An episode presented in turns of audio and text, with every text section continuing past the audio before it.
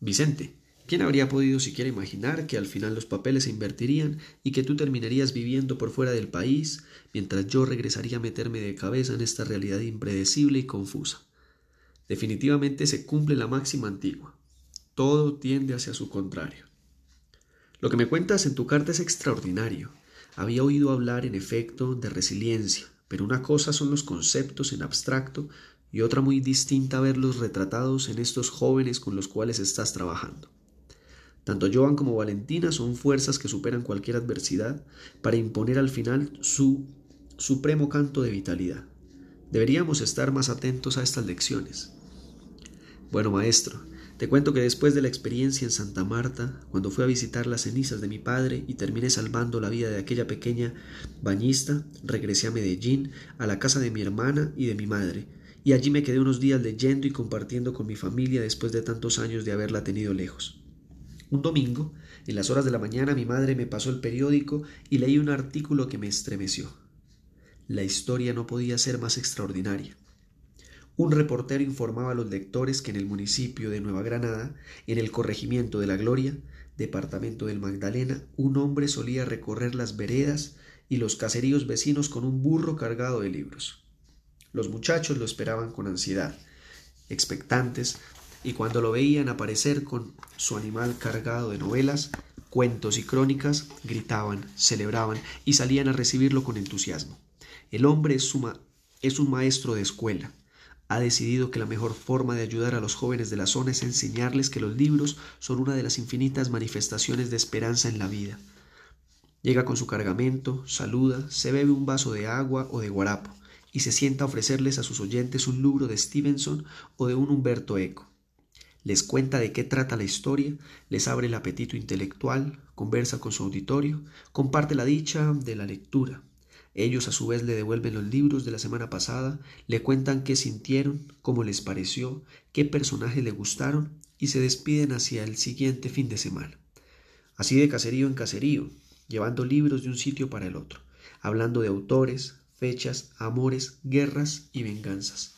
Lo más doloroso es que este héroe anónimo cerraba el reportaje explicando que cargaba su biblioteca por todas partes, pero que ya no tenía más libros que ofrecer, que no eran muchos y que necesitaba la ayuda de personas o entidades que quisieran donar unos cuantos ejemplares para seguir con su labor. Me pareció increíble. Era una historia de esas que de repente te revelan matices y artistas ocultas de la realidad. Mientras que en el resto del país se reporta que los índices de lectura han llegado a niveles que bordean el, analfabetismo funcional, gente que sabe leer y escribir en teoría, pero que nunca compra un libro y lo lee. En este sitio olvidado y sin apoyo de nadie de lectura, crece moderadamente gracias a la fe de un profesor costeño que es feliz metido entre las páginas de los libros. Imaginé entonces a este hombre atravesando retenes de la guerrilla y de los paramilitares con su bestia cargada de libros, y no pude dejar de sentir por él una admiración sin límites, porque un país que bordea el analfabetismo funcional es un país que se prepara cada día más para la guerra.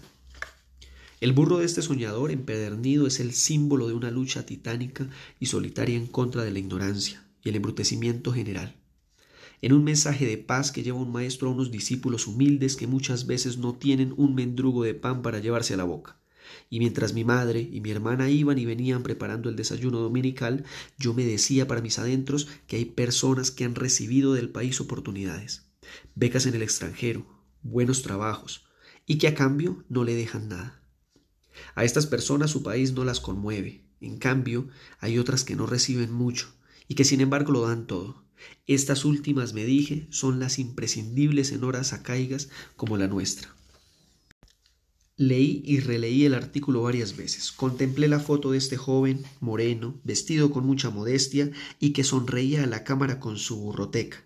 Así la llamaba en las veredas, cargada de libros sobre dos, dos cajones de madera, su mirada penetrante, el dibujo de unas cejas y la expresión iluminada de su rostro inocente denotaban la estampa característica de un místico, de un hombre que está en una realidad propia, conectado con fuerzas que lo sobrepasan y lo lanzan a acciones incomprensibles para los demás. Era la expresión de aquel que hace mucho tiempo se fue de aquí y logró construir una dimensión aparte. A seres así, me dije, no los afecta la pobreza, ni la enfermedad, ni el miedo a la muerte. Su obsesión los arrastra a una zona donde los temores y los apegos no ejercen su acostumbrado dominio sobre nosotros. La mirada de ese hombre recordaba la mirada de los niños, los toxicomaníacos, los santos o los locos. No comenté el artículo con nadie. Terminé el desayuno y le dije a mi madre y a mi hermana que me marcharía al día siguiente, que me había puesto en contacto con unos amigos que trabajaban en una ONG y que me habían invitado a participar en un proyecto cuyo objetivo era aumentar los índices de lectura en los departamentos del Caribe. No les di mayor información, pero les prometí que estaría en contacto y que apenas tuviera un sitio fijo de residencia les llamaría para pasarles los datos. Les dio mucha alegría saber que estaría cerca y que no pensaba al menos por ahora salir del país. Por esos días, no sé por qué, sufrí un bajonazo de ánimo y me hospedé en un hotel de Santa Marta, durante días enteros sin hacer nada. Gastaba mis ahorros comiendo en restaurantes populares, iba y venía por la playa y en las horas de la noche visitaba ciertos bares y me quedaba bebiendo hasta horas de la madrugada. Fueron días en los que perdí el timón de la nave y en consecuencia estuve dando tumbos, con el riesgo de naufragar en cualquier momento. Recuerdo que pensé mucho en ti y en esta correspondencia nuestra que parece un curioso juego de espejos donde uno entiende su propia historia solo cuando analiza el reflejo que está allá, dibujado en la penumbra del azogue. Cuando leo tus cartas tengo la sensación de que estoy penetrando en un misterio que también me compete, que también es mío, y que si no doy con las claves de los personajes y de los motivos de los que los impulsan a actuar de una manera o de otra, no entenderé tampoco los vaivenes de mi propia existencia. ¿No te has dado cuenta de las extrañas relaciones que hay entre lo que te pasa a ti y lo que me ha pasado a mí? Yo te escribo contándote que acabo de salvar la vida de una niña en la playa y en la siguiente carta tú salvas a Valentina y a Joan de la orfandad. Tú me escribes unas palabras sobre El Principito, la novela de Saint-Exupéry, creyendo que en esas páginas está el motor de una inversión que le dio nuevos aires al triste abandono que sufrió Joan. Y ahora más adelante vas a ver la importancia que tuvo ese libro en este nuevo capítulo de mi historia. Parece que nos moviéramos por laberintos espectaculares que duplican nuestras acciones. Lo cierto es que después de unos días de andar por ahí, sin estar seguro de qué iba a hacer con mi vida, si me iba a decidir a visitar al maestro burrotequero o no, por fin, una mañana, sentado en la playa mientras a mi lado unos niños jugaban con sus flotadores de colores, sentí que la fuerza y la confianza regresaban a mi mente, y recuperé las ganas de estar justo al lado de ese hombre, y de convertirme yo también en un pregonero de relatos que lucharán en contra de esa realidad, a veces tan chata y tan gris, Tomé aire, contemplé el paso de un carguero que atravesaba ya lejos la línea del horizonte, escuché las risas de esos pequeños para los cuales el mar era suficiente motivo para estar dichoso. Celebré el aroma de un pescado que alguien asaba en una caseta cercana. Sentí los rayos del sol acariciando mi rostro desnudo, mis brazos y mi rostro descubierto. Y me dije, listo, aquí estoy de nuevo. No ha pasado nada. Ya recobré el timón. Estoy otra vez a cargo del barco y la próxima tormenta no me cogerá fuera de base. Caminé de regreso al hotel, empaqué mi ropa, pagué la cuenta y me dirigí a la terminal a tomar el primer bus que saliera hacia Nueva Granada. Disfruté de la sensación de volver a ser yo mismo, con todo el horror y el placer que eso significaba. En un bus viejo cuyas latas sonaban en cada recodo de la carretera, como si estuviera a punto de desarmarse, llegué unas horas después a un pueblito de tres calles y unas cincuenta casas de cemento y techos de zinc. Pregunté por Saúl, el maestro de escuela que andaba con una biblioteca amarrada a un burro, y la gente del caserío me explicó que llegaría dos días después.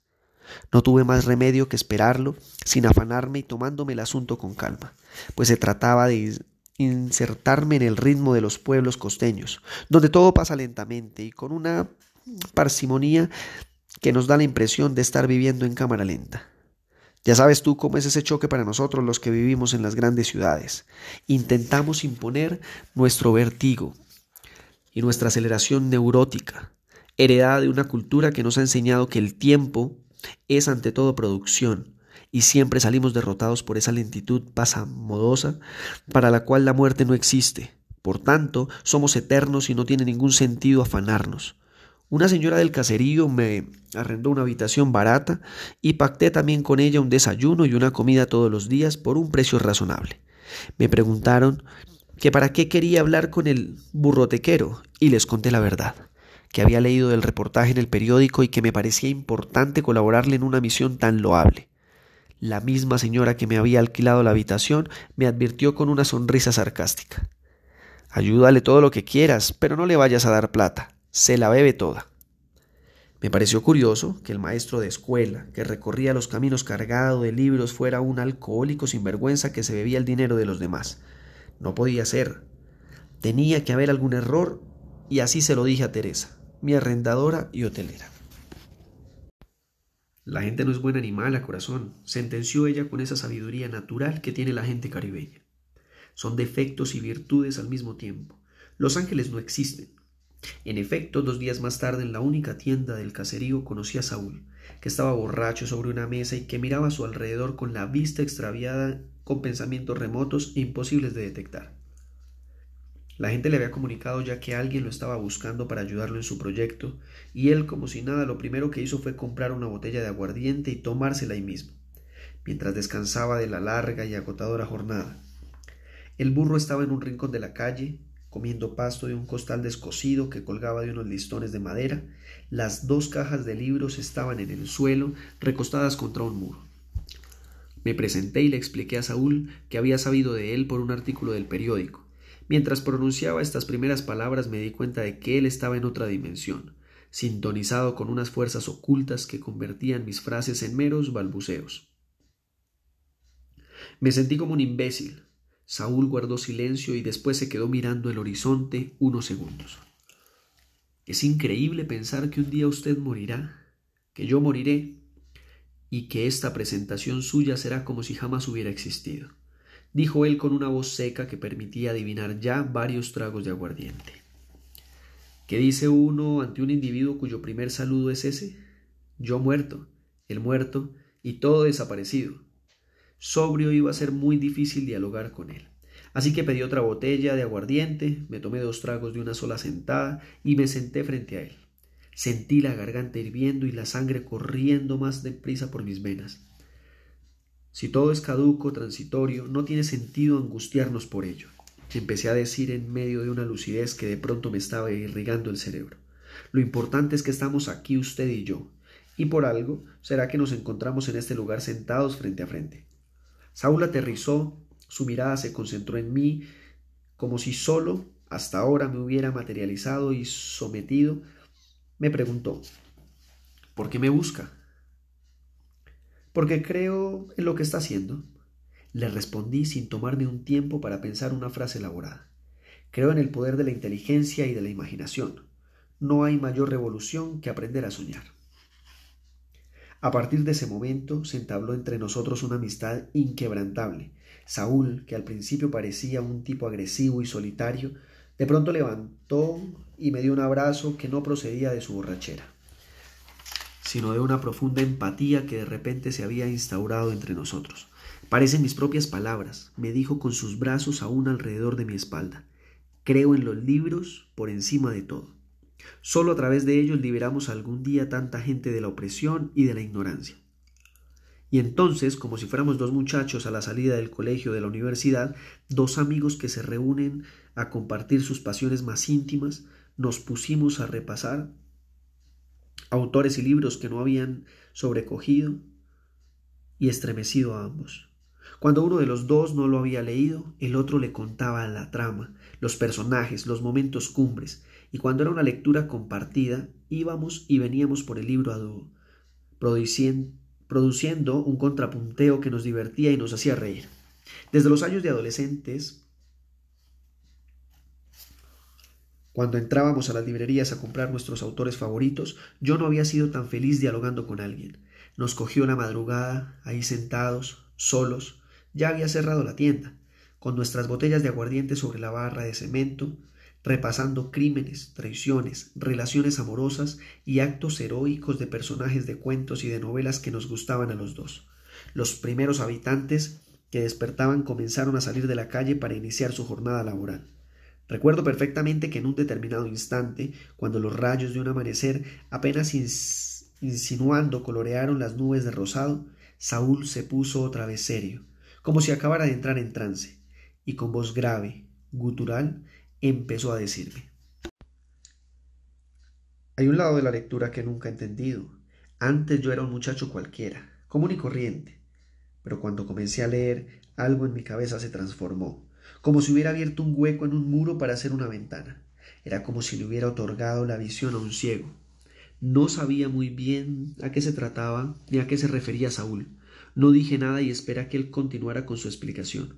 Estaba un poco tenso, y el tono de su voz, así como sus gestos tímidos y retraídos, indicaba que llevaba mucho tiempo queriendo hablar de este asunto pero que no tenía con quién hacerlo, o que los demás consideraban un hombre culto, sí, pero también un borracho fantasioso y un pesado. Empecé a soñar con fuertes vendavales. Siguió hablando él con los ojos puestos en el vacío, con tormentas y grandes olas que llegaban a la playa y destrozaban barrios y edificios completos. Creí que eran sueños sobre mi pueblo o sobre alguna ciudad de la costa colombiana. Pero no, Después comencé a detallar los rasgos de las personas que aparecían en esos sueños y tenían los ojos rasgados.